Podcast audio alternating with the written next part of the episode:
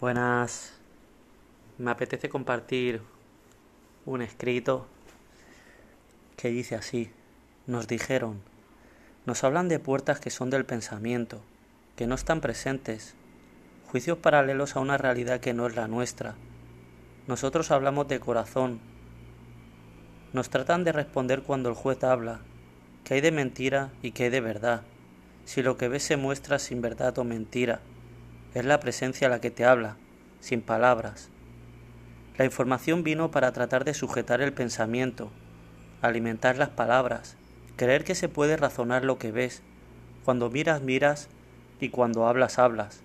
Nos perdimos en el querer ver y hablar para tratar de interpretar la vida. Para ello ya está el teatro. La información vino para interpretar la vida como cuestión o como forma que deberíamos de vivir. Así alimentaron que debíamos tener radio o televisión para estar informados. También nos dijeron que necesitábamos estar en pareja, casarnos, las carreras que teníamos que estudiar. También nos dijeron cómo debíamos vestir. Nos dijeron los lugares donde, ir o vivir, los eventos donde ir.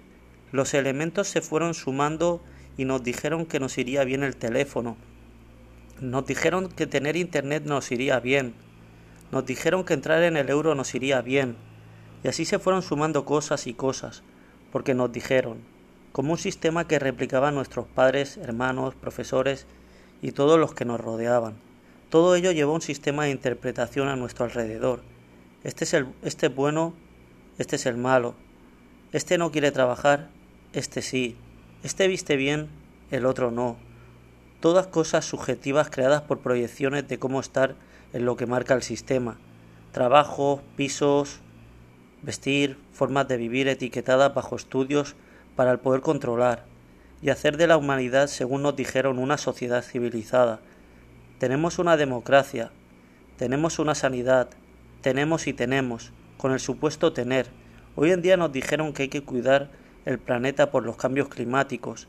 Qué curioso, estos que lo dicen los mismos que con sus industrias destrozan los mares y la tierra por abastecer de consumismo, comida y seguir edificando en este afán y afán de ego. Nos dijeron en las navidades el ser humano pasa hambre, que sería bueno donar. Nos dijeron cómo tenían que ser nuestros negocios, con unas supuestas leyes que nos cubren de más derechos para nuestro bien. Los impuestos son necesarios, la policía es necesaria, los políticos son necesarios, y así seguir y seguir para seguir sumando más barreras en nuestro corazón, en nuestra humanidad. Hoy en día nos dijeron que en un país es una moneda y en otro otra. Eres profesor o abogado y por hacer lo mismo ellos nos dijeron que había que pagarlo diferente, porque claro, es una moneda diferente, así creando más barreras entre unos y otros. Hoy nos dijeron que había que ponerse mascarilla, que había que mantener distancias, que nos quedáramos en nuestras casas, que cerráramos nuestros negocios, que nos vacunemos, porque es por el bien común. ¿Cuánta generosidad?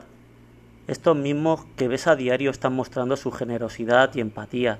Estos políticos que los vemos cuando hay catástrofes, los ves en cooperación con el pueblo, los vemos sembrando y plantando árboles como señal de que aman la vida, y están como se suele decir con el, con el pico y la pala.